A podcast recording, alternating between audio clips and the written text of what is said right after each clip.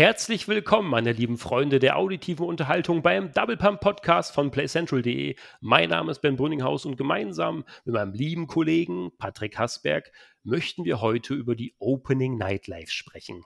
Denn wir haben uns gefragt, ist die Opening Nightlife aus User-Sicht ein wertvolles Format? Die Opening Nightlife fand am 25. August 2021 statt wie zuvor in den letzten beiden Jahren als Eröffnungsfeier zur Gamescom. Und ja, nach einer 30-minütigen Pre-Show gab es dann zwei Stunden Rahmenprogramm, abermals mit Moderator Jeff Keighley. Und ja, nun stellt sich uns die Frage aller Fragen, wie wichtig ist so eine Eröffnungsfeier eigentlich für so eine Gamescom? Wer sollte sich das ansehen? Und generell, was ist das überhaupt? Ne? Also wir sprechen heute in dieser Podcast-Episode einmal über die Opening Nightlife insgesamt, über die Show, das ganze Format. Und äh, ja, wir wollen uns einfach mal ein paar Gedanken machen. Wie wichtig ist so eine äh, Show überhaupt? Hat das eine Relevanz? Und deswegen ist natürlich der liebe Kollege Patrick Hasberg wieder an meiner Seite heute. Guten Tag, hallo Ben, das hast du wunderschön gesagt. Genau, wir sprechen ja. heute über die Opening Night Dive. Ein spannendes Thema und wahrscheinlich jetzt auch das Aushängeschild der zweiten virtuellen Gamescom ja, im Jahr 2021. Und ich sage das Aushängeschild, weil ansonsten aus meiner Sicht oder aus unserer Sicht als Redaktion von PlayCentral.de hat man ja jetzt auch nicht so viel mitbekommen von der Gamescom, oder? Ja, also wenn man jetzt nicht gerade diesen ganzen äh, digitalen Angeboten hinterherrennt, sage ich mal jetzt, wenn man da jetzt nicht so drauf und dran ist, das zu äh, überblicken oder ne, generell auch aus User-Sicht, wie wir ja vorhin meinten, sich das alles dann zu Gemüte zu führen, dann bekommt man natürlich von der Gamescom nicht allzu viel mit, weil es ist ja nun mal eben keine physische Gamescom oder auch keine Hybrid-Gamescom in diesem Jahr wieder geworden. Und jetzt sitzen wir hier natürlich alle und äh, können dem Ganzen aus der Ferne so ein bisschen entgegenblicken oder vielleicht auch ein bisschen hinterher trauern, weil es natürlich schade ist, dass sie jetzt in physischer Form dieses Jahr wieder nicht äh, ja, genau. stattfindet. Aber ja, ne, it is what it is. Genau, die Opening Nightlife haben wir ja 2019 zum ersten Mal gesehen, da auch noch in physischer Form äh, im Rahmen der Gamescom, beziehungsweise halt, wie der Name schon sagt, als Eröffnungsfeier, auch wirklich in den Hallen der Gamescom, äh, war sehr cool, weil da war zum Beispiel Hideo Kojima ja unter anderem zu Gast, der Herr Death Stranding dann entwickelt hat, da sprechen wir später dann auch nochmal äh, drüber. Und letztes Jahr war das Ganze auch schon virtuell und dieses Jahr halt dann schon die dritte Veranstaltung, die dritte Show und das zweite Mal dann in virtueller Form. Und das Wichtigste, Gamescom, was ist an der Gamescom wichtig, Ben? Hm. Die Games die, natürlich. Die Welche Con Spiele? Convention. ja, eigentlich hast du natürlich recht, aber da sprechen wir auch später drüber. Eigentlich ist die Community ja das Spannendste und, und, und die Leute, das Treffen. Ähm, aber natürlich, es geht halt um Spiele und wir alle lieben Spiele und Entertainment natürlich. Guck gerne auf playcentral.de mal vorbei, da sind die geilsten Artikel über die moderne Popkultur. Äh, ein bisschen Werbung am Rande. Apropos Werbung, Ben, können wir eigentlich noch mal kurz Werbung machen, oder? Ja, also Bevor Kurz vorab, ihr hört diesen Podcast zwar, aber nur, dass ihr es mal gehört habt und auch alle Leser und Leserinnen auf playcentral.de, falls ihr mal auf diesen Podcast geklickt habt. Ihr könnt diesen Podcast auf Spotify, finden auf Apple Podcast und auch auf Google Podcast. Also eigentlich könnt ihr den Podcast überall, überall. hören, wo ihr Podcasts hört. Einfach genau. Double Pump in die Suche eingeben, abonnieren und dann, falls wir eine neue Folge veröffentlichen, dann seid ihr direkt am Start und wir freuen uns, dass ihr reinhört. Genau, auch auf jedem Gerät, also der Xbox Kühlschrank, der bald kommt, da könnt ihr den Podcast dann hören. Oder auch der Razer ähm, Toaster, der kommt ja auch bald. Äh, also überall möglich, ja. Auch so. über die Razer-Maske? Hm, ich wollte es gerade sagen und dann dachte ich so, nee. Aber ja, auch die Razer-Maske kommt ja irgendwann. Äh, ich habe ja schon gesagt, ich hätte gern Muster dazu, aber irgendwann später mehr dazu. Mhm. Wir sprechen jetzt erstmal über die Spiele, die gezeigt wurden bei der Opening Night Live 2021 mit dem guten Joff. So. Ja. Der hatte genau. natürlich leider keine Zeit. Eigentlich wollte der heute auch mit uns sprechen, aber es hat leider nicht funktioniert. Denn der ist ja immer busy, der muss jetzt schon die Game, Games Awards 2022, nee, wann sind die immer, vorbereiten? Ja, die bereitet er bestimmt jetzt schon nach der Gamescom vor. Es ist oder, ja bald auch wieder so weit im Dezember. Oder die nächste Opening Night Live. Aber gut, kommen wir jetzt zu den Spielen. Äh, das wichtigste vielleicht oder der größte AAA-Titel war von, von Activision natürlich COD, Call of Duty, Vanguard, eine Weltpremiere im Rahmen der Opening Night Live sehr, sehr interessant und auch spannend und überraschend für mich. Dann Halo Infinite, Ben. Der Multiplayer wurde mhm. gezeigt. Äh, immer noch kein Singleplayer, denn da möchten die Kollegen äh, von ja, 343 Industries, um es mal auf Deutsch zu sagen. Die möchten daran noch arbeiten und das Ganze polieren. Kommt ja am Ende des Jahres raus. Deswegen möchte man bis jetzt nur den Multiplayer zeigen. Dann gab es ähm, ja eine Limited Edition zur Xbox Series X, die auch am Ende des Jahres rauskommt. Äh, alles so ein bisschen so ein Halo-Marketing-Move. Auch darüber sprechen wir gleich nochmal im Detail. Wir sprechen natürlich auch über Far Cry 6, weil auch das wurde nochmal gezeigt äh, mit dem äh, Antagonisten, den wir natürlich alle aus Breaking Bad kennen. Einige Indie-Games die äh, wir natürlich jetzt auch alle nennen könnten, aber dieser Podcast ist natürlich auch endlich, der muss irgendwann auch mal enden. Deswegen können wir natürlich nicht jedes Game aufzählen, aber auch spannend, Ben, war Saints Row. Da gab es ein Reboot und das war, glaube ich, das Eröffnungsspiel von der Opening Night Live. Ja, genau.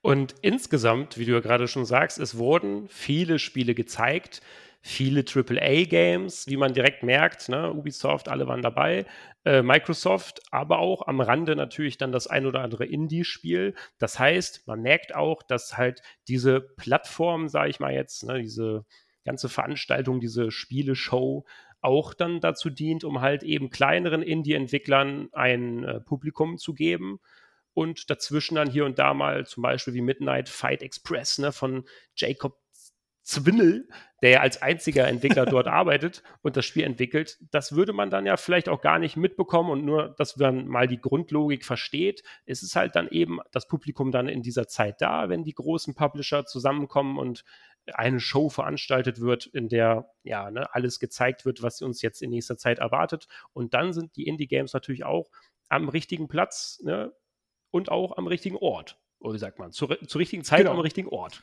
Aber auch da wollten wir gleich nochmal, äh, wir sprechen jetzt gleich nochmal dediziert über das Marketing, weil das eigentlich somit das Spannendste ist an der Opening Nightlife, wofür äh, oder weshalb gibt es die Opening Nightlife überhaupt? Was hat die für einen Zweck? Weshalb veranstaltet man so eine riesige und wahrscheinlich auch sehr teure Show?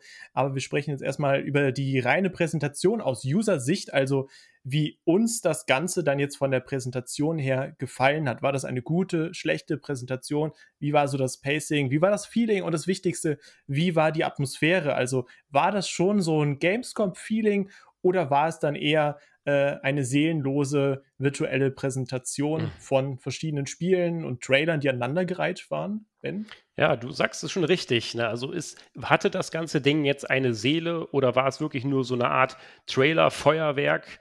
Dass man halt einfach äh, aus Marketingaspekten nun mal alles serviert bekommt. Aber die Präsentation an sich, kann man ja mal sagen, war die gut oder schlecht? Also meiner Meinung nach war die auf jeden Fall gut umgesetzt. Also mhm. man merkt halt auch, dass die Veranstalter dieser Präsentation quasi, wo ja auch der Moderator Jeff Cayley dann eben seinen großen Teil dazu beiträgt. Als Produzent ähm, ja quasi, ne? Produzent, auch bei den Game genau. Awards, ja, der weiß, was geht da merkt man halt auch schon, dass sie das jetzt natürlich nicht zum ersten Mal machen. Und wenn man halt die Game Awards veranstaltet, was ja schon ein, einen großen Aufwand auch bedeutet, dann kriegt man natürlich so eine Opening-Eröffnungsshow auch locker flockig aus dem Ärmel geschüttelt. Und es ist tatsächlich auch so. Ne? Es fühlt sich nicht schlecht an. Man, gerade als, als Gaming-Fan, sage ich mal jetzt, äh, bekommt man ja auch ähm, ein, ein differenziertes Programm, wo du gerade sagst Pacing. Mhm. Das ist an sich nicht schlecht, meiner Meinung nach, weil, okay, klar, ne, man könnte jetzt hier und da schon mal ein paar Sachen kritisieren, worauf wir später noch zu sprechen kommen. Ja. Ne, Stichwort Gameplay. Aber das Pacing an sich war nicht schlecht. Also, wir haben AAA-Spiele gesehen, wir haben Indie-Spiele zur Abwechslung gesehen, wir haben hier mal einen Trailer gesehen, dann haben wir da mal ein bisschen Gameplay gesehen und klar war da natürlich auch Werbung dabei, die ist das, Red Bull, alle waren sie vertreten, aber man hat gemerkt, also, dass die Veranstalter, die wissen schon, was sie machen und als Gaming-Fan, sage ich jetzt mal, war man doch gut aufgehoben, oder nicht, Patrick? Genau, also wir haben uns ja die Präsentation gemeinsam mit mehreren Leuten auf Discord angeschaut geschaut, angehört und ein bisschen miteinander gequatscht natürlich. Und ich muss sagen, ich hatte einfach ein, ein gutes Feeling. Also es hat einfach Spaß gemacht. Es war jetzt halt jetzt nicht irgendwie wie, wie andere Präsentationen in der Vergangenheit langweilig oder zu lang gezogen oder das Einspiel zu lange thematisiert wurde oder gut zu kurz, da kann man jetzt gleich nochmal drüber diskutieren. Aber insgesamt hatte ich echt ein gutes Feeling. Es war natürlich auch clever, dann mit äh, Saints Row den Reboot anzufangen. Dann ging es ja über Call of Duty Vanguard. Äh, da kann man auch gleich nochmal drüber sprechen. Und dann direkt weiter mit Halo Multiplayer. Also es waren direkt drei große mhm. Spieler, so als, als, wie sagt man, als, als, Opener, als Opener, so als Breaker, ja. ne, um die Atmosphäre schon mal anzuheizen, die Stimmung anzuheizen. Und meiner Meinung nach hat das gut gepasst. Dann in der Mitte wurde es halt ein bisschen ruhiger. Ähm, auch die Awards wurden ja dann immer mal zwischendurch vergeben. Was mir ein bisschen gefehlt hat, war halt am Ende nochmal so dieser große Knaller. Es war halt dann der Stranding, dieser Director's Cut von Hideo Kojima und äh, ja, Kojima Productions. Hm, ganz, ganz spannend, aber für die Leute, die, die das früher nicht gespielt haben, die interessiert es jetzt wahrscheinlich immer noch nicht. Und es ist natürlich so ein bisschen neu, ja, aufgewärmt gewesen. Also da hätte man irgendwie, wir haben ja alle gesagt, ja, jetzt kommt noch mal so ein richtiger Kracher, aber der kam halt leider nicht. Ja, ich sag mal so, der Show hätte das natürlich äh, gut getan, wenn man nicht nur ein paar schöne Opener macht, damit man schon mal weiß, was erwartet einen so im Großen und Ganzen jetzt während der nächsten zwei Stunden, denn zwei Stunden ging die Präsentation ja an sich. Mhm. Es wäre natürlich auch wirklich von Vorteil, wenn man als Rausschmeißer dann nochmal sich einen Brocken aufhebt, sage ich mal. Und ja, ob das genau. jetzt dann sinnvoll ist, den, den Death Stranding Director's Cut dann am Ende zu zeigen, ist natürlich mhm. so eine Sache, aber dazu muss ich auch direkt sagen, ich persönlich hatte schon das Gefühl, dass die ganze Live-Show vom Aufbau und von der Abfolge her so gut konzipiert war, dass man eigentlich diesen Rausschmeißer gar nicht mehr gebraucht hat. Also ich habe mich jetzt nicht schlecht gefühlt, genau. weil ich jetzt kein Mass Effect Gameplay mehr gesehen habe am Ende oder keine Ahnung, kein Warcraft 4 enthüllt wurde oder sonst was. Ja. Es, ist, es war einfach so in sich stimmig und deswegen kann, kann man es mal verzeihen. Du, du sagst es halt das, also das Gefühl war einfach gut. Also ich hatte schon so nach den ersten 20, 30 Minuten gutes Feeling, gutes Gefühl und habe euch ja dann auch so gesagt, hey Leute, das geht jetzt noch anderthalb Stunden, aber nicht, weil es jetzt irgendwie mehr vor lang vorkommt und weil ich keine Lust mehr hatte, sondern weil ich mich gefreut habe, dass man das jetzt noch anderthalb Stunden äh, schauen kann und ich war gespannt, was halt noch so kommt. Und ich finde, wenn man so nach den ersten paar Minuten oder ersten zehn Minuten schon sagt, das fühlt sich gut an, das ist jetzt nicht irgendwie äh, langweilig oder, oder zu lang gezogen, zieht sich wie Kaugummi, dann ist das schon mal so die halbe Miete. Aber wir wollen jetzt auch noch mal drüber sprechen. Also, das hatten wir eben angesprochen. War jetzt halt diese Seele da? Hatte die ganze Veranstaltung eine Seele oder war es eher so ein bisschen, bisschen hüllenlos und, und äh, Präsentation an Präsentation beziehungsweise Trailer an Trailer? War es eine Trailer-Show oder war es schon äh, eine richtig geile Opening Nightlife? Hm. Ja, das, das ist es. Also, wir haben es ja auch vor allem ähm, jetzt die letzten drei Jahre. Das war jetzt die dritte Show dieser Art im Rahmen der Gamescom. Jetzt haben wir natürlich auch schon so ein bisschen Vergleichsreferenzen. Und ähm, ja, also es fühlte sich schon eigentlich recht wuchtig an, sage ich jetzt mal, als wäre da so eine Art Seele drin. Aber ja, ich weiß nicht, also für mich, der bittere Beigeschmack kommt natürlich auch dadurch jetzt zustande, dass das Ganze einfach nur digital abläuft. Wir haben es ja vor zwei Jahren bei der ersten Show durften wir dann einfach auch mal ähm, physisch vor Ort sein und uns das Ganze live angucken. Da war das irgendwie noch so ein, natürlich nochmal ein ganz anderes Level, sage ich jetzt mal, an, an Erfahrungswert. Ja, wir sind ein bisschen befangen auch, ne? Aber das, gut. Genau, das macht es schwer, das zu beurteilen, so ein wenig, aber klar, insgesamt fand ich schon, dass es dort ja nicht irgendwo an, ähm, ja, ich sag jetzt mal, an einer Daseinsberechtigung gemangelt hat oder so. Ne? Mhm wie kommt das zustande? Einzelne Themen wurden behandelt. Zum Beispiel Diversität ist ja jetzt auch in den letzten Jahren ein großes Thema in der Gaming-Industrie und ist es auch natürlich, ähm, ein, man merkt es an allen Ecken und Kanten, dass dann auch viele Unternehmen jetzt Wert darauf legen. Gesellschaftliches dass, Thema halt, ne? Genau, das halt auch zu präsentieren und auch sich selbst so zu repräsentieren, dass es ein Teil ist äh, unserer, unserer Gesellschaft. Und hat man natürlich auch gesehen, mhm. könnte man jetzt natürlich auch, viele sagen das ja auch immer irgendwie relativ negativ, so ist das jetzt ein Must-Have oder, oder gar ein Zwang. Ja. Ja, wir wollen es ja gar nicht bewerten eigentlich, weil jeder von euch da draußen muss jetzt selber das bewerten, ob er das jetzt gut findet. Wir sagen jetzt einfach nur, wie es sich angefühlt hat. Also es war halt direkt mit ähm, mit Call of Duty äh, Vanguard, Vanguard. da hat man halt dann so ein bisschen die Singleplayer-Kampagne gesehen und zwar eine, eine Scharfschützin, ähm, die auch von einer Schauspielerin dann gespielt wurde, die auf der Bühne noch ein Interview mit Jeff gegeben hat und so. Und ähm, dann danach kam direkt Halo, der Multiplayer, und auch da war wieder eine weibliche, ein weiblicher Charakter im Fokus. Und es hat sich einfach ein bisschen ja, hineingedrückt angefühlt, weil halt dann zweimal sehr große Präsentationen von sehr großen Spielen kamen und zweimal halt weibliche Charaktere dann da im Fokus standen.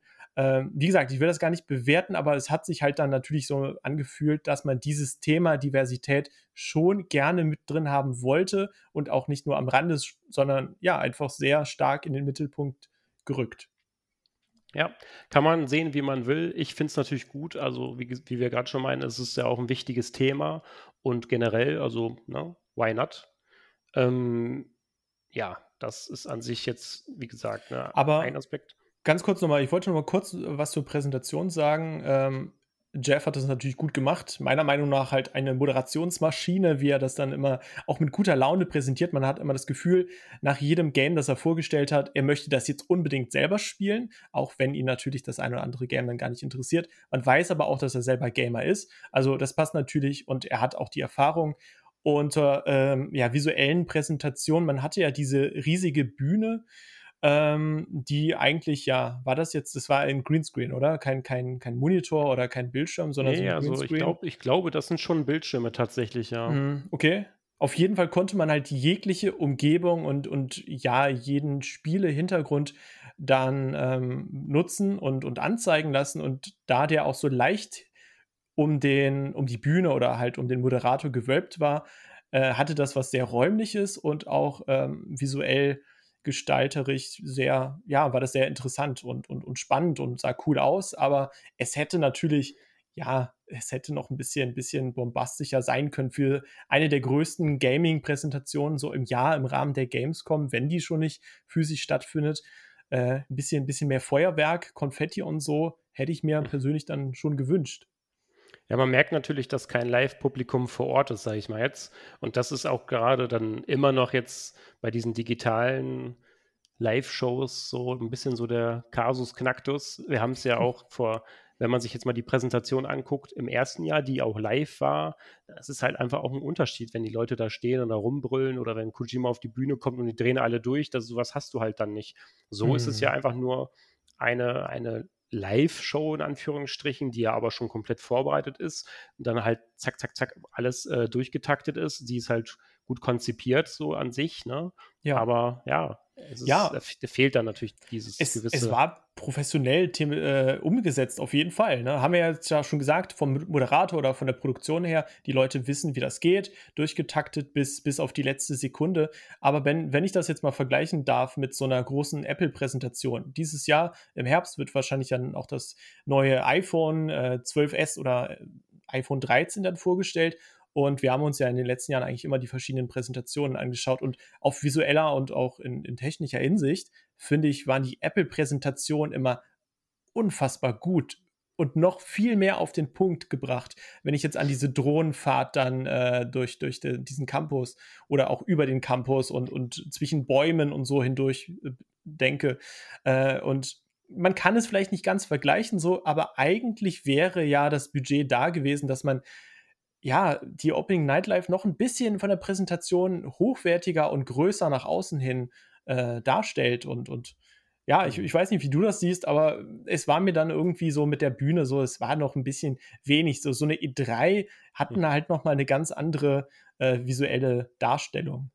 Ja, klar. Also es, es, liegt ja auch immer dran.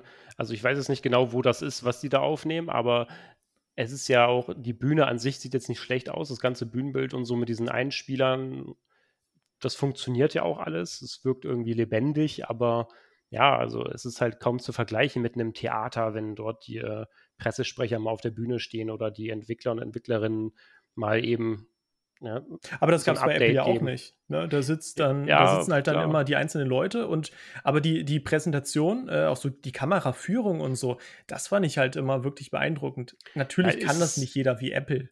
Nee, also das ist, liegt dann natürlich auch ein bisschen so an der Produktion an sich, sage ich jetzt mal. Mhm. Du kannst natürlich, klar, es ist an sich ein guter Vergleich, aber du kannst es eigentlich auch nicht direkt miteinander vergleichen, weil das eine ist jetzt, sind halt Hardware-Produkte, die halt wo halt der Fokus komplett darauf liegt, die bestmöglich zu inszenieren, sage ich mal jetzt. Und du kannst ja auch tausende Sachen machen, wenn du ein mhm. Hardware-Produkt äh, in Szene setzen willst, aus Marketing-Aspekt so gibt es ja dann tausende Sachen, die man vielleicht mal erzählen könnte oder die man zeigen könnte und Bilder hier und da. Und in dem Gaming-Bereich, sage ich mal jetzt, also Gaming-Industrie, hast du ja primär den Fokus du hast nun mal das Produkt Videospiel dort vorliegen und man versucht das ja auch bestmöglich zu äh, visualisieren und inszenieren. Deswegen macht der eine dann, zeigt mal ein bisschen Gameplay und der andere macht dann nur ein Trailerfeuerwerk und oder halt, er kommt mal auf die Bühne und erzählt, hey, wir haben ein neues Spiel, Leute. Das, ja, das stimmt, aber überleg mal, Ben, eigentlich Gaming, das ist ja die, die Entertainment-Industrie, eine riesige Industrie. Und wenn man nicht bei Games, bei einer der größten Gaming-Shows, wie ich ja schon gesagt habe, im Jahr, dann da eine richtig fette Präsentation mit Feuerwerk abfackelt, so, wo kann man mhm. das denn dann machen? Also, ein iPhone ist ja eh so ein Tech-Produkt, so, äh, das einfach für die heutige Zeit steht. Äh, jeder braucht irgendwie oder will ein iPhone haben, ein Statussymbol und sonst wie. Ähm, aber dann da so eine riesige Präsentation zu machen, verstehe ich ja, aber dann sollte man eigentlich bei, ne, bei einem Entertainment-Produkt noch ein bisschen mehr machen und vielleicht auch ein bisschen bunter, ein bisschen verrückter, weißt du, so ein bisschen ja. over the top oder ein bisschen den Rahmen sprengen. Das, das, das hat mir ein bisschen gefehlt. Das macht Ubisoft ja ganz oft in Design, in den Presseveranstaltungen, sage ich mal jetzt, oder den mhm. Shows, ne, wenn sie denn was äh, haben, sage ich mal jetzt. Und äh, ja, also ich persönlich bin da gar nicht so der Fan von. Also das muss man halt natürlich auch mögen. Also ich mag das ja, ich mag ja diese Live-Show, wie sie ist, sage ich mal jetzt. Ne? Also mhm. so, wie sie konzipiert ist, dass man halt mal ein bisschen Gameplay hat, ein paar Trailer oder mal, da spricht da mal ein Mensch ne, aus einem Entwicklerstudio oder so. Mhm. Also ich mag das ja und ich finde das auch jetzt nicht irgendwie, dass das so einer Apple-Präsentation hinterherhinkt, weil ich weiß ja, was ich bei einer Apple-Präsentation bekomme mhm. und dann will ich das natürlich auch sehen und ich weiß aber auch, was ich dann bei so einer Gaming-Show bekomme Ne? Mittlerweile weiß man ja, das ja, weil es nun mal auch nicht das erste Mal ist, dass man sowas sieht. Und dann ähm, vermisse ich da aber auch nichts in dem Sinne, dass ich jetzt irgendwie noch eine pompöse Inszenierung hier und da aber, brauche, weißt du? Aber dann komme ich jetzt mit Lindsay Sterling, die dann auf einmal auf der Bühne stand und dann da rumgefiedelt und, und ja. getanzt hat. Ich persönlich finde die toll, also ich will gar nicht mich da beschweren, habe mich gefreut, war überrascht. Äh, aber es wirkte einfach, weil das so der einzige Act in dieser Richtung war, wirkte das für mich ein bisschen deplatziert und ähm, ja, so ein Music Act oder, oder irgendwie noch ja. sowas in der Art oder irgendwie so ein, ein, Chor, der jetzt noch einen Soundtrack von einem Lied singt. Ne? Das wäre vielleicht noch, das hätte das Ganze noch ein bisschen stimmiger und ein bisschen Entertainment-likiger gemacht. Du, du, hast es ja schon angesprochen, also es gab, das gab es ja schon, aber es war dadurch, dass es so wenig war in diese Richtung, war das vielleicht ein bisschen random, wie man so schön sagt. Und ja. äh, ja, vielleicht hätte man da wirklich ein, zwei Acts auch noch mehr dann reinholen müssen genau. oder so. Dann hätte das ganze Ding vielleicht auch noch besser funktioniert sogar. Dann wäre das noch runder gewesen. Aber vielleicht auch deswegen, guck mal, es gab, sowas gab es ja sogar und deswegen habe ich das vielleicht auch dann deswegen als so positiv empfunden, sage ich mal jetzt. Ne? Also, mhm. aber ich will nur sagen, dass es keine Apple-Inszenierung benötigt, damit man ein Spiel bestmöglich präsentiert. Aber, ich will noch nicht so zu viel vorweggreifen, aber so wie es präsentiert wurde, alles insgesamt, ist es ja vielleicht dann auch für viele nicht der richtige Weg und das kann ich auch nachvollziehen, so, ne? Aber mhm. gut. Dann, Aber äh, ja, aber warum, warum wird das eigentlich alles so gemacht, wie es gemacht wird? Und warum gibt es diese Gaming-Live-Show Opening Nightlife überhaupt? Klar, ein bisschen ist es hier die Zelebrierung, die Gamescom geht los. Es ist auf jeden Fall der richtige Rahmen. Aber wozu wird das Ganze genutzt? Es ist natürlich eine komplette Marketingkeule. Und da wollen Absolut. wir jetzt auch nochmal drauf zu sprechen kommen. Lass uns doch mal ein bisschen so diese Marketing-Aspekte beleuchten, die da noch so mit zusammenhängen. Ne? Sprich, für wen ist die Show eigentlich? Warum macht man so eine Show? Mhm. Und ähm, ja, also. Ja, eigentlich das Spannendste für mich jetzt persönlich, um so ein bisschen hinter die Kulissen zu schauen, was, äh, ja, was, warum machen die so, so eine riesige Show? Und natürlich ist es klar, äh, letztendlich will natürlich jeder Geld damit verdienen und es ist halt ein riesiger Marketing-Coup und die verschiedenen Publisher und Entwickler, die zahlen natürlich dann auch einfach riesige Batzen von Geld, genau wie es bei einer physischen Gamescom dann war, wenn sie ihre Spiele dann äh, da zum Anspielen angeboten haben. Äh, so ein Stand ging dann halt in die in die Zehntausender oder sogar in die Hunderttausender. Jetzt, wenn man dann einen riesigen Battlefield-Stand oder so hatte, äh, wie früher, ich weiß nicht, was war es jetzt, Battlefield 1 oder so, wo man stundenlang angestanden hat. Ähm, und also, das hat man, ja. Also sagen wir, es geht in den fünf- oder sechsstelligen Bereich, wenn man mhm. auf der. Gamescom sein Spiel im Rahmen der Gamescom zeigen würde, könnte man so sagen. Nur ne? mit so einem Stand, genau. Ja. Dann gab es natürlich auch früher, das muss man vielleicht auch noch mal kurz ansprechen, auch Präsentationen, ähm, vor der Gamescom, also so ein bisschen wie E3-Präsentation. Das wurde dann aber auch weniger. Ich erinnere mich noch, als vor der Gamescom, also einen Tag vor der Gamescom, glaube ich, hatte EA auch einen eigenen, eine eigene Halle äh, gemietet, nur für Pressevertreter, Influencer, Streamer und sonst wie, das ganze Volk, äh, wo man dann mit einem Bus hingekarrt wurde und da wurde dann zum Beispiel, glaube ich, das neue Star Wars Battlefront dann gezeigt und, und noch andere Games. Da gab es dann irgendwie einen Currywurststand und alles Mögliche. Äh, sowas, sowas darf man natürlich auch nicht vergessen. Das kostet natürlich auch alles nochmal. Ähm, wurde dann aber auch in den letzten Jahren zurückgeschraubt und ja, das, dieses ganze Marketingbudget ist dann halt dieses Jahr ähm, von den Firmen, die überhaupt teilgenommen haben. Ja, es waren natürlich nicht alle dabei, aber das mündete dann halt in dieser Opening Nightlife und es war halt ein durchgetaktetes Marketing-Event äh, wie, wie man es sich halt dann besser nicht hätte vorstellen können. Hm.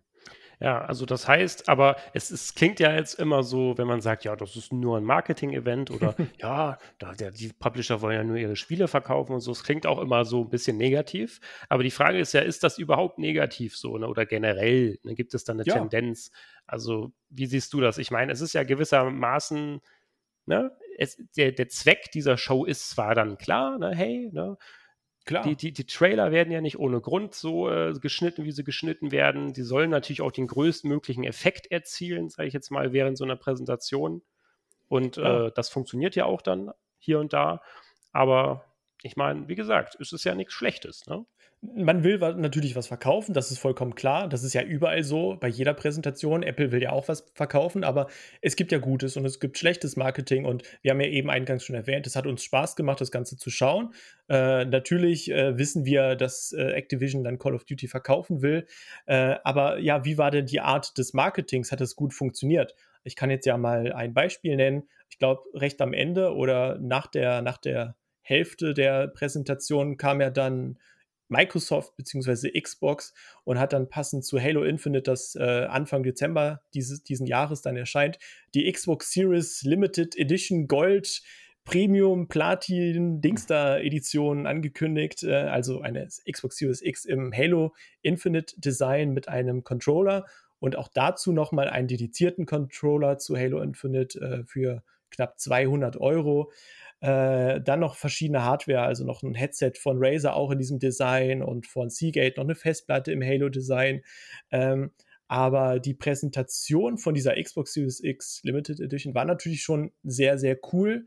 Ähm, rein visuell, so ein bisschen, hat mich ein bisschen an die Enthüllung der PlayStation 5 ähm, ähm, ja, erinnert. Und ich fand das als Marketing eigentlich voll cool, so eine, ja, damit dann einfach auch nochmal Halo Infinite richtig zu pushen. Ähm, ist natürlich ein bisschen schlecht dann jetzt ähm, passend zur, zur schlechten Verfügbarkeit der aktuellen Konsolen, dass man dann wieder eine neue oder die gleiche Konsole in der Limited Edition ankündigt und die ja auch schnell wieder ausverkauft ist so. Aber ich finde, das war von Xbox schon Marketing cool. Ein bisschen so wie mit dem Kühlschrank der dann auch vor ein paar Wochen angekündigt wurde. Ja, so in gewisser Weise könnte man ja sagen, dass das schon extrem hervorstach. Mhm. Und ähm, dass es das Xbox, ne, Microsoft Xbox hat dann in der Hinsicht natürlich auch vieles richtig gemacht, weil wenn wir, wir wissen ja, dass wenn wir, okay, wir sind alle Gaming-Fans, wir wollen uns jetzt eine zweistündige Gaming-Show angucken mit neuen Spielen, die bald rauskommen und alles. Wir wissen ja, dass das zu einer gewissen Grad natürlich auch voll die Marketingkeule ist. Aber hey, ich will ja auch neue Spiele haben. Das heißt, verkauf mir das doch mal gut. Ne? So, und wenn ich dann äh, sehe, dann gibt es auf einmal den Premium Deluxe äh, Xbox Controller oder eben eine Xbox Series X im absolut fabelhaften Design, was mich visuell absolut casht, kann ich das natürlich auch anerkennen, dass das gutes Marketing ist. Und auf der anderen Seite sagt natürlich auch dann der Nerd in mir, sage ich mal jetzt, der, oh, die muss ich unbedingt haben. So. Ich habe schon eine. Aber, aber, auf, aber auf, genau, ich habe schon eine, ich hole mir noch eine zweite. Das könnte man jetzt natürlich auch dann kritisieren und ja, ne, braucht man jetzt dann noch eine, wenn man eh schon eine hat und was willst du damit? Aber ähm, ja, lass die Leute doch sich daran Ey, erfreuen. Letztendlich bestellen die Leute ja trotzdem die zweite. Ja, und es ist ja auch nicht schlecht, weil ich meine, es ist ja Entertainment, es macht Spaß. Einfach schön. Also ich finde es gut, wie gesagt, Marketing, klar, aber ich sehe das auch gar nicht so negativ. Ne? Klar, mhm. da wird verkauft, da wird äh, meine Kohle, ich gebe auch Geld für Scheiße aus, sage ich mal jetzt. Ne? Kön könnte man auch mal reduzieren, Konsum, wir leben nun mal in einer Konsumgesellschaft und so, jeder will sein Produkt verkaufen, aber hey, kurbelt ja auch die Wirtschaft an, alles gut. Und wie gesagt, wir haben ja auch Spaß dran und äh, ja, es ist ja auch immer noch so ein schönes Thema Gaming, ne? Ja, und also um auch nochmal zu unterstreichen, was die Opening Nightlife nach, ja, oder jetzt im, im Rahmen der, der dritten Ausgabe für einen Stellenwert überhaupt in der Branche hat, muss ich mal überlegen, Ben. Äh, ein Tag vorher war ja die Xbox-Präsentation, die hattest du dir ja angeschaut, ne? Die war mhm. ja nicht so mega spannend, aber überleg mal, im Rahmen der Xbox-Präsentation wurde nicht die Xbox Series X Limited Edition oder der Controller oder Halo oder so gezeigt. Hm. Das wurde alles einen Tag später nicht in der eigenen Show, sondern dann bei äh, der Opening Night Live gezeigt. Und auch Call of Duty Vanguard hatte eine Weltpremiere von dem Singleplayer äh, in einem großen Rahmen und das Ganze aber nicht halt durch äh, im Rahmen ein, eines eigenen Events von Activision oder so, irgendwie ein paar Tage vorher oder später oder so. Auch das hat man dann einfach, äh, also nicht einfach, sondern man hat sich wirklich dann gezielt dafür entschieden, dass das während der Opening Nightlife gezeigt wird. Das ist natürlich auch so, ja, ein Erfolg wahrscheinlich gewesen von, von, von Jeff Keighley und sein, seiner Produktion, der natürlich sehr gut vernetzt ist, dass man dann ähm, so etwas in die eigene Show bekommt. Ja, also das, das ist natürlich jetzt auch wirklich bemerkenswert und das muss man ja auch nochmal herausstechen. Also das gucken ja hunderttausende Leute, gucken sich das hier an und viele Streamer restreamen dann den Hauptstream mhm. und äh, auch deren Zuschauer, die jetzt vielleicht, ob man das mal hochrechnet oder nicht, sei mal dahingestellt, aber da sind ja auch immer wieder Tausende dann, die das äh, mehr schauen, auch abseits dieser Hauptkanäle, ne? Und äh, ja, also wenn du das so aufgebaut hast, die ganze Show, also dass diese Gaming-Live-Show wurde in den letzten Jahren so gut aufgebaut von allen Beteiligten, dass eben so unfassbar viele Leute zugucken, dass es natürlich einen vollkommen äh, großen Stellenwert innerhalb kürzester Zeit eingenommen hat und jetzt auch eben hat. Und deswegen reden wir ja auch vielleicht jetzt gerade darüber, so, weil mhm. Opening Nightlife ist nun mal ein Thema. Das finde ich auch sehr bemerkenswert, also was die dann dort geschaffen haben im Hintergrund. Ne? Man, also wir denken so Opening Nightlife vor zwei Jahren oder wann das war. Mhm. Äh, genau, vor zwei Jahren gab es ja das erste Mal dann. Und du denkst, ach cool, die Gamescom hat jetzt auch eine Eröffnungsshow, da wird bestimmt einiges gezeigt, da gucken wir mal rein. Und ja, jetzt weiß man halt, also die Reichweite, die sie dort zusammen bekommen, ist halt wirklich schon bemerkenswert. Und da kannst du dann ja. auch nicht äh, sagen, nö, Xbox, wir machen einfach unseren eigenen Stream, das wird schon irgendwie gehen. Wenn er dann vielleicht nur ein Drittel von dem zuguckt, was jetzt bei so einer Opening Night Live zuguckt, das, das meinten wir auch vorhin schon mal. Also das Publikum ist einfach da dann in dem Moment. Ne? Ja, und das ist halt diese große Leistung, weil wenn man sich jetzt mal die, die deutsche Gamescom, die Köln-Messe anschaut, ne, wo das Ganze dann jedes Jahr äh, stattfindet, die Gamescom hat jetzt, ich weiß es nicht, der Gamescom YouTube-Kanal hat jetzt vielleicht ein paar hundert Likes und da, äh, oder, oder Abonnenten und da liegt ja das große Problem. Die Gamescom hat immer gesagt, ähm, oder die Köln-Messe halt, die Betreiber, wir möchten die Gamescom ähm, virtueller gestalten, eine größere Reichweite bekommen und so, aber bis heute hat man es halt nicht hinbekommen, einen großen Twitch-Kanal aufzubauen, YouTube-Kanal oder bei Social Media irgendwie präsent zu sein. Und dann hat man für mich den einzig richtigen Weg oder Schritt halt gemacht, dass man auf einen, einen Jeff Keighley dann zugegangen ist und gefragt hat oder ihn ihm angeboten hat oder gebeten hat sogar, möchtest du für uns halt diese Produktion äh, ja, übernehmen? Und das hat halt funktioniert, wie man jetzt sieht. Im dritten Jahr schon äh, hat die einfach einen, einen sehr großen Stellenwert innerhalb der, der äh, Spielebranche und das muss man erstmal hinkriegen. Das stellt man sich äh, vielleicht einfach vor, aber wenn man nicht so vernetzt ist und so viel Erfahrung hat, äh, dann, dann schafft man das nicht. Also überleg mal, Ben, die Gamescom hätte das jetzt versucht, irgendwie mit ein paar Streamern umzusetzen. Oder ich, ich habe keine Ahnung, wie man sowas machen würde. Ja, also Keely hat ja schon durch seine Game Awards gezeigt, dass dort eben einiges zusammenkommt, dass die Kontakte eben da sind, dass man in der, in der Lage ist, dass man imstande dazu ist, sage ich mal, so eine Show auf die Beine zu stellen. Und ja, klar, das hat sich dann natürlich die Gamescom, schlau wie sie ist, also die Verantwortlichen bei der Köln-Messe, haben sich das natürlich jetzt dann äh, auch zunutze gemacht und gesagt, hey, cool, lass uns doch mal was zusammen machen.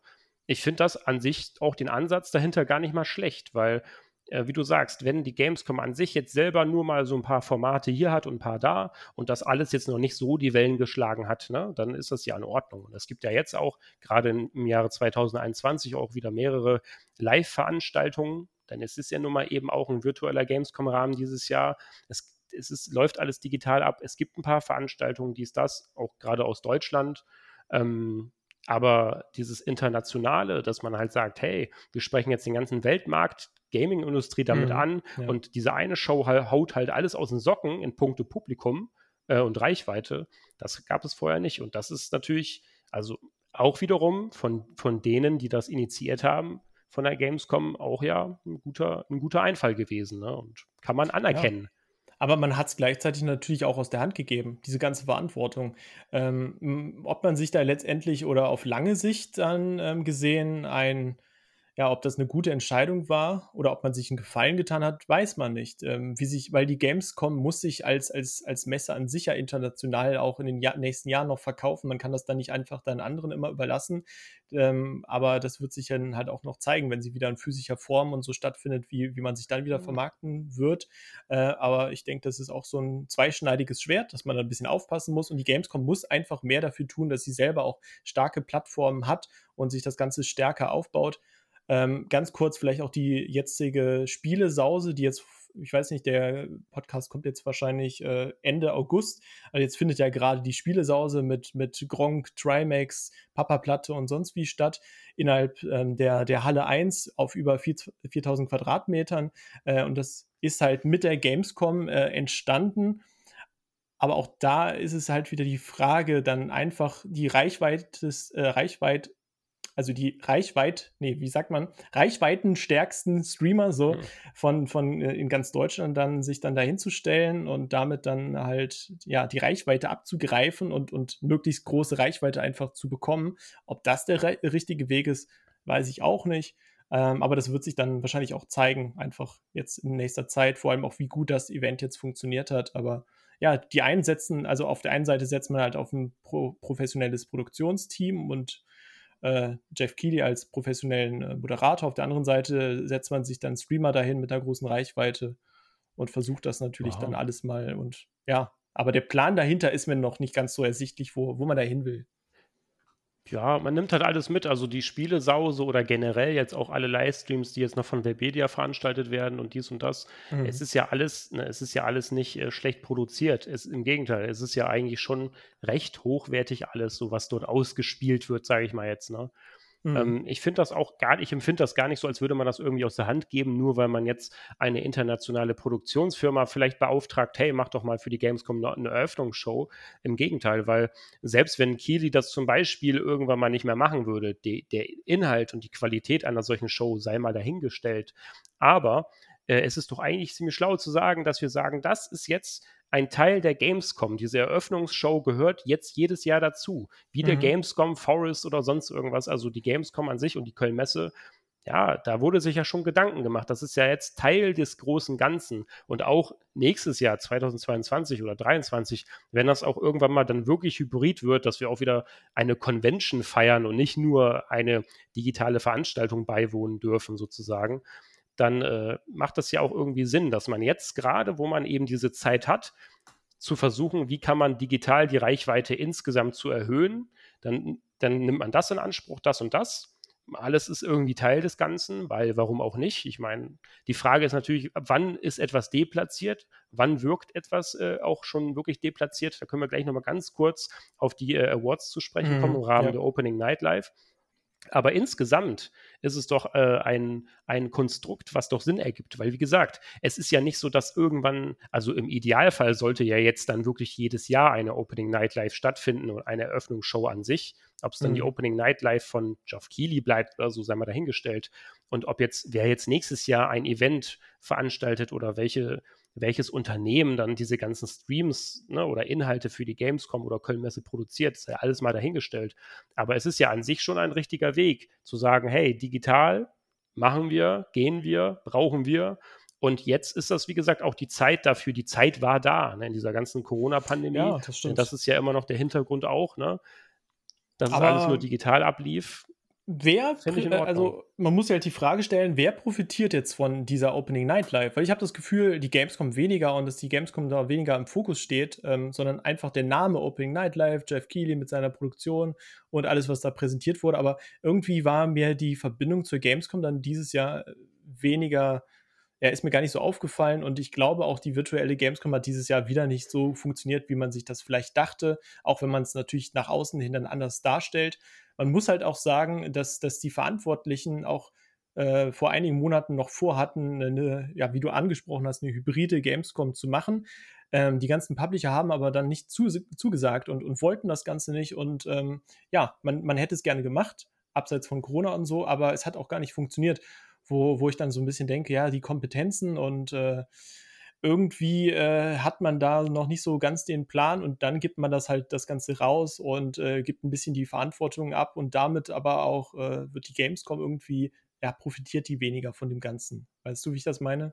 Ja, klar. Also ich könnte mir jetzt auch einfach die Opening Night live anschauen. Oder war's. wenn ich jetzt ein Fan von einem Streamer bin, dann schaue ich mir jetzt zum Beispiel die Spielesause an. Oder wenn ich großer GameStar-Fan bin, schaue ich mir den GameStar-Livestream an oder irgendwas. Und das war's dann, genau. Es wird jetzt natürlich alles im Rahmen dieser Gamescom gemacht. Und es wird irgendwie. Äh, ich sage jetzt mal, der Gedanke aufrechterhalten, dass das ja alles irgendwie zu diesem Metathema Gamescom gehört. Mhm. Aber wenn man sich das jetzt einfach nur, man guckt sich die Opening Night Live an, weil man genau. eben eine schöne Gaming-Live-Show sehen will, dann ist das natürlich schon, wie du sagst, ein bisschen so, ja, ein bitterer Beigeschmack einfach, ne? Weil es ist eben keine physische ja. Games Convention. Hast, hast und, du halt äh, an die Gamescom gedacht oder so, als du die Opening Night Live gesehen hast? Also hast du da irgendwie groß Einblendungen oder so? Also ich habe einfach an Opening Night Live ge gedacht und so, aber nie an die Gamescom oder ja. was dahinter steckt oder das Feeling Gamescom so. Also diese Verbindung, wie eben schon gesagt, war halt für mich gar nicht so vorhanden ja, man kennt das ja noch, die äh, alten Spiele, wie es früher war in einem anderen Leben. Da konnte man noch physisch auf die Gamescom gehen und Spiele anzocken. Und dann wurde ja damals auch immer auf der Gamescom quasi so eine Art Award vergeben. Ne? Mhm. Viele kennen das vielleicht nicht, aber viele auch schon. An jedem Stand hat man dann immer diese Awards gesehen. Ah, ja. das wurde jetzt ausgezeichnet von der Gamescom und die ähm, Spieleentwickler und Entwicklerinnen haben sich gefreut, die Studios dahinter, cool, wir haben einen Award gewonnen. Ähm, das hat man jetzt auch ein bisschen versucht umzumünzen auf eine digitale Ebene, in dem eben im Vorfeld von einem unabhängigen Gremium ja, ausgewählt wurde, welches Spiel man da jetzt mal äh, auszeichnen könnte wird dann in so einer Opening Nightlife thematisiert, aber ich kann es auch verstehen, wenn kritisiert wird, dass das ein bisschen deplatziert wirkt und das dann auch wiederum dazu beiträgt, dass dieser ganze digitale Gamescom-Rahmen irgendwie nicht so ganz ernst genommen wird, weil du kannst eben kein Spiel auf der Gamescom gerade anspielen und das auszeichnen. Es wird einfach irgendwie ja, ne, nicht ganz authentisch dann so trotzdem gemacht aus Marketing. Ja, vor allem nicht ganz transparent. Also als normaler User, der sich die Opening Night Live jetzt anguckt, weißt du gar nicht, wie ist es denn jetzt dazu gekommen, dass Spiel XY gewonnen hat. Ja, das stimmt. Und deswegen äh, ist das dann vielleicht auch etwas, was ja dazu beiträgt, ne, dass dieses ganze Konstrukt irgendwo noch nicht so ganz rund ist. Aber gut, Ne, ich finde, es wurde ja natürlich schon alles hier und da erwähnt und ah, Gamescom, Gamescom, Gamescom, aber ich bin da auch schon ganz bei dir. Also ich könnte mir jetzt auch die Opening Night Live anschauen und Gamescom gibt es für mich dieses Jahr gar nicht zum Beispiel. Und äh, das denken ja auch einige so. Ne? Das muss man dann auch einfach anerkennen. Also da, da fehlt einfach noch das große Ganze. Und solange es keine hybride Gamescom zumindest ist und ja, und auch nicht bleibt, sage ich mal jetzt, fehlt einfach, ist das ganze, das ganze Konstrukt, die ganze Idee und auch, wenn man das jetzt alles digitalisieren will, hin und her, kann man alles machen, aber es ist alles noch nicht rund, solange du den Leuten nicht die Erfahrung bietest, vor Ort zu sein, genau. anzuspielen, Gameplay zu sehen, ähm, selbst zu zocken, halt, dass man halt, ja, dieses ganze Ding eben nicht funktioniert, so, ne? Und das ist es. Also die, die ONL kann man jetzt mal dann langsam aber sicher abschließend sagen. Die Opening Nightlife war insgesamt ganz stimmig. Ja. War noch nicht so ganz rund. Also hier und da haben wir vorhin erwähnt, da hat man jetzt das ein oder andere Trailer-Feuerwerk rausgehauen. Gameplay war teilweise Mangelware, ein bisschen zu viel Call of Duty, ein bisschen zu wenig anderes Gameplay, sage ich mal jetzt. Mhm. Und äh, wurde auch noch alles kritisiert und kann man auch nachvollziehen. Aber insgesamt war das ja schon eine ganz runde Sache. Und so für sich gesehen, die Opening Nightlife, die hat ja funktioniert. Also wir haben ja Spaß gehabt. Ich, ich habe mich bis zum Ende unterhalten gefühlt. Würde ich auch nächstes Jahr äh, mir wieder angucken. Aber ja, im Großen und Ganzen bleibt halt so ein kleiner bitterer Beigeschmack, ne? Ja, also mir hat es auch Spaß gemacht. Es wirkte teilweise ein bisschen ja, zu clean, zu konstruiert, aber dann auch wieder sympathisch durch, durch den Moderator, die Präsentation dann zwischendurch. Ähm, von der Präsentation oder, oder von, ja, vom durchgetakteten war das wirklich eigentlich ja perfekt so. Es fehlte mir persönlich ein bisschen die Seele so. Äh, man muss aber dazu als Entschuldigung natürlich auch sagen, es ist halt immer noch Corona und diese ganze Pandemie-Sache macht es natürlich schwieriger und es ist auch nichts, was jetzt in den Jahren so natürlich entstanden ist, sondern die äh, Opening Nightlife hätte was wahrscheinlich weiterhin in physischer Form stattgefunden, aber man musste halt ähm, einfach jetzt schauen, dass man das in virtueller Form hinbekommt und auch, dass, dass die Gamescom irgendwie noch im Kontext mit auftaucht, was halt schwer ist, weil die Gamescom immer eine Spiele-Convention war und die wird auch nie als rein virtuelle äh, Messe für, für mich jetzt gesehen ähm, funktionieren. Also das habe ich auch ganz oft jetzt in den letzten Tagen in den Kommentaren bei Facebook, Twitter und, und Co gelesen, dass die Leute einfach dahin wollen, auch bei der Spielesause mit Gronk und Co., dass sie da gerne im Publikum wären, aber es gibt halt kein Publikum wegen Corona und Organisation und sonst wie. Und das ist einfach ein bisschen schade. Aber ich glaube, man hat so das Beste draus gemacht. Und ich fand auch, dass die Opening Nightlife dieses Jahr noch besser war als letztes Jahr. Letztes Jahr war ich, fand ich es vom Pacing her ein bisschen ja, schwieriger, äh, nicht ganz durchgetaktet, nicht perfekt und ein bisschen langweilig auch von der Spieleauswahl. Und dafür, dass dieses Jahr auch noch auch nicht so viel rauskommt an Spielen, weil wir jetzt ja auch gerade im, im Post-Next-Gen-Zeitalter im Jahr sind, ne, äh, war das eigentlich alles so gut gelöst, wie man es vielleicht hätte machen können. Also ja, ich war eigentlich ganz zufrieden. Konnte man sich gut angucken. Ich hatte meinen Spaß. Hauptsache, du hattest deinen Spaß. Nee, also es war wirklich, wie du sagst, es war insgesamt ganz stimmig. Wir haben natürlich auch jetzt, wir sind ein bisschen befangen, weil wir ja eben auch im ersten Jahr dann live vor Ort waren, haben das mal gesehen. Dann letztes Jahr hat, hat es uns natürlich auch nicht so ganz gut gefallen, weil wir ja schon wussten, letztes Jahr war es natürlich viel eindrucksvoller vielleicht auch mit der Live-Experience, aber was ich auch nochmal wirklich dazu sagen muss, es spielt keine Rolle, ob man live vor Ort ist oder nicht in dem Sinne, dass die Show dann besser oder schlechter ist, weil wenn du eben eine digitale, eine Live-Show quasi streamst, und du bist jetzt nicht vor Ort, du bekommst ja trotzdem ein anderes Feeling mit auf den Weg, wenn du siehst, dass jemand auf die Bühne kommt, äh, wie jetzt zum Beispiel keine Ahnung, zum Beispiel Norman Reedus käme jetzt auf die Bühne, weil er ist jetzt der Protagonist von Death Stranding. Und ähm, die Leute vor Ort flippen einfach aus, weil sie nicht damit gewartet haben, dass sie jetzt gleich Norman Reedus sehen. Und das wird ja auch transportiert und das fehlt einfach in der Show. Also dieser ganze Live-Faktor fehlt letztes Jahr, fehlt auch dieses Jahr. Mhm. Aber es das war stimmt. trotzdem, wie gesagt, auf eine auf Hochglanz polierte äh, Video-Gaming-Show, sage ich mal jetzt, eine, eine Live-Show, die ja eigentlich so gesehen auch nicht wirklich live war, aber hey, ne? Es war trotzdem äh, super unterhalten. Ne? Und deswegen will ich auch nochmal sagen, also ich finde das insgesamt wirklich stimmig und passend, dass man jetzt eine, ja, eine, eine Pre-Show zur Gamescom hat wenn es halt die physische Gamescom wieder gibt, macht das für mich natürlich auch mehr Sinn. Dann gehe ich zur Live-Show oder ich gucke mir das an und dann denke ich, wow, geile Show, gleich gehe ich erstmal die Spiele alle anzocken. Ja, ne? dafür ist es ja auch da, als Eröffnungsfeier und auch vor allem, um früher die einzelnen ähm, Präsentationen halt in einem zu vereinen, so das und, und man macht ja auch den, wie wir eben gesagt haben, den Rahmen einfach größer, die Reichweite wird größer, auch Indie-Games kriegen dann etwas von dieser Aufmerksamkeit, von dieser Reichweite ab und das Konzept finde ich eigentlich perfekt, wenn die Gamescom dann wieder in physischer Form stattfinden kann.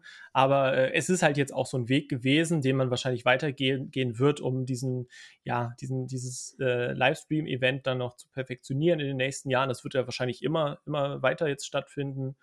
Und ich bin einfach mal gespannt, was sie dann daraus machen. Ich hoffe natürlich auch, dass sie auf Kritik hören und dann auch verschiedene Dinge nochmal ändern und dann nicht vielleicht mhm. komplett daran festhalten, dass man das jedes Mal jetzt immer genau so und so macht. Auch das mit den Awards, ne? dass jetzt ein äh, bestes PlayStation-Spiel war jetzt Elden Ring, das erst 2022 rauskommt, noch keiner hat es wirklich gespielt wie du sagst, es ist so ein bitter, kleiner ja. bitterer Beigeschmack. Und ich will einfach die Games danach der Opening Nightlife auch wirklich selbst mal anspielen. Auch wenn es natürlich ein bisschen schwierig ist im Rahmen der Gamescom, weil die immer sehr voll ist, aber trotzdem, dann sitzt man halt drei Stunden vor Elden Ring und, und äh, ja, quatscht dann irgendwie mit seinen Nachbarn und das ist ein cooles Feeling und die Atmosphäre ist halt da. Ja, man darf halt nicht das Gefühl bekommen, wollen die mir gerade nur was verkaufen. Und das bekommst du, wenn, wenn man zum Beispiel diese Awards, die jetzt in diesem Jahr ja gar keinen Sinn machen, wenn man die rauslässt zum Beispiel, dann hat man natürlich wieder so eine stimmigere Erfahrung, weil du hast dann nicht so ein bisschen das Gefühl, wie kann es denn Awards geben, obwohl auf der Gamescom gar keine Leute sind und das irgendwie auszeichnen oder sonst irgendwas, mal aus User-Sicht jetzt gesprochen. Ne? Mhm. Ähm, ja, insgesamt und vor allem nicht, wie, wie will man Awards vergeben, obwohl die Gamescom ja noch nicht mal gestartet ist. Sowas sollte ja dann theoretisch erst im Rahmen einer Gamescom passieren. Selbst wenn das jetzt nicht von den Usern passiert, kann das ja auch von irgendwelchen Firmen, Redaktionen oder sonst wem passieren. Aber es macht doch gar keinen Sinn, vor der Gamescom schon, hier, guck mal, das sind die besten Spiele der Gamescom sozusagen äh, aufzuzeigen. Ne? Macht keinen mhm. Sinn, ist auch alles nachvollziehbar, soweit. Man kann einiges kritisieren. Wie gesagt, viele sehen das ja auch nur als Trailer-Feuerwerk, dass sich da ein bisschen zu sehr an der ganzen Filmbranche orientiert wird.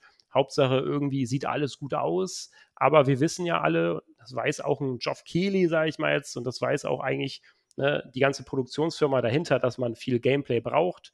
Aber es ändert nun mal nichts daran, wenn du irgendwie ein Far Cry zeigst, dass das einfach eben auch stimmig sein kann für den Zuschauer an sich, sage ich mal jetzt zu Hause, wenn er da irgendwie ein Feuerwerk gerade sieht, weil da explodiert ja wirklich alles. Das ist ja buchstäblich ein Feuerwerk. So, ne?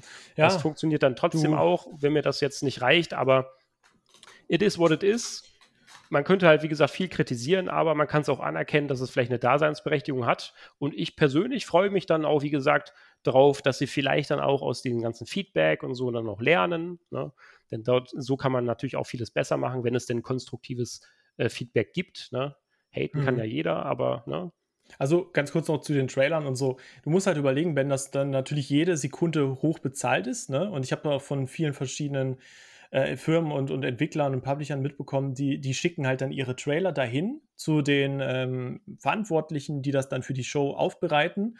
Und die sagen, ja, das hätten wir gern drin. Und die schneiden dir aus dem eine Minuten Trailer dann aber alles raus, dass du nur noch zehn Sekunden hast, weil ähm, die Show natürlich keine fünf Stunden dauern soll. Und dann sind die Publisher und Entwickler natürlich dann auch nicht ganz zufrieden. Die haben einen geilen Trailer zusammengebaut mit Musik und so. Und dann wird das zu, total zusammengerafft innerhalb von zehn Sekunden und dann da halt schnell, schnell gezeigt, dann der nächste und so. Das ist halt so der Hintergrund, aber das ist halt auch schwierig, weil du musst halt immer so die perfekte Mitte finden. Es darf nicht zu kurz sein, nicht zu lang. Ähm, und warum natürlich ein COD dann länger als die anderen Games gezeigt wird, Warum wohl? Also da ist natürlich dann am meisten Geld geflossen und das ist halt dann mit die größte Marke. Das ist dann halt leider so. Trotzdem finde ich es halt dann gut, wenn auch die kleineren Spiele noch ein bisschen, bisschen Ruhm abbekommen. Aber ja, da sollte ja. man vielleicht in Zukunft auch noch ähm, ein bisschen mehr die Mitte finden. Aber solange das nicht das komplette Pacing so einer Show zerstört, ist das ja, wie gesagt, für mich als Konsument, sage ich mal jetzt, zu ertragen. Also genau. mich hat das Gameplay von Call of Duty jetzt ja nicht gestört in dem Sinne. Ne? Deswegen, also klar, ist ja alles schön und gut, aber kann man dann akzeptieren, solange das, solange ähm, ja die Show dadurch nicht irgendwie verschlimmbessert wird oder wie, wie man sagt. Ne? Mhm. Ja. Ja, das ist unsere Meinung zum Thema. Ihr könnt uns natürlich gerne auf allen gängigen Plattformen mal schreiben, wie ihr zu dem Thema steht. Ähm, den Podcast gibt es, wie gesagt, auf ähm, Soundcloud, ne, natürlich als erste Anlaufstelle Spotify, Apple oder Google Podcasts oder dort, wo ihr Podcasts hört. Schaut gerne auch mal auf playcentral.de vorbei. Dort werden wir natürlich auch noch einige Berichte zum Thema bereitstellen und dort bekommt ihr sowieso dann regelmäßig die wichtigsten Updates ähm, zu den wichtigsten Spielen, sage ich mal jetzt, aus der Gaming-Branche und noch weitere Schmankerln. Und deswegen verabschiede ich mich eigentlich mit einem guten Gefühl aus diesem Gespräch, weil, wie gesagt, es war ja eine, eine runde Angelegenheit. Ne? Und ich freue mich vor allem auch dann darauf, was passiert im nächsten Jahr. Also was passiert, wenn diese ganze Gamescom für mich auch wieder greifbar wird, sozusagen. Ja, und die als, Unterschiede als, auch als, als Event wie früher, genau. Genau. Sodass ja. man als, als Convention halt wieder sieht, dass die Gamerschaft, sag ich mal jetzt, die Gaming-Community wieder unter einem Dach zusammenkommt. Ne? Genau. Das müssen wir wieder haben. Dann können wir die Opening Nightlife auch noch ein bisschen anders einordnen wieder. Aber bis dahin erfreuen wir uns an dem, was wir haben, Patrick. Wir hören uns in einem Jahr genau hier wieder. Vielen Dank fürs Zuschauen. Ich wünsche euch noch einen schönen Tag oder eine gute Nacht, wann auch immer ihr diesen Podcast äh, hört. Natürlich auch, wo immer ihr den hört, ob ihr den gerade auf dem Klo hört, äh, oder beim Lernen oder beim Hundgassi führen. Vielen Dank fürs Zuhören und ja, schaut bei playcentral.de gerne immer vorbei und wir freuen uns dann auf die nächste Episode mit euch. Bis dahin.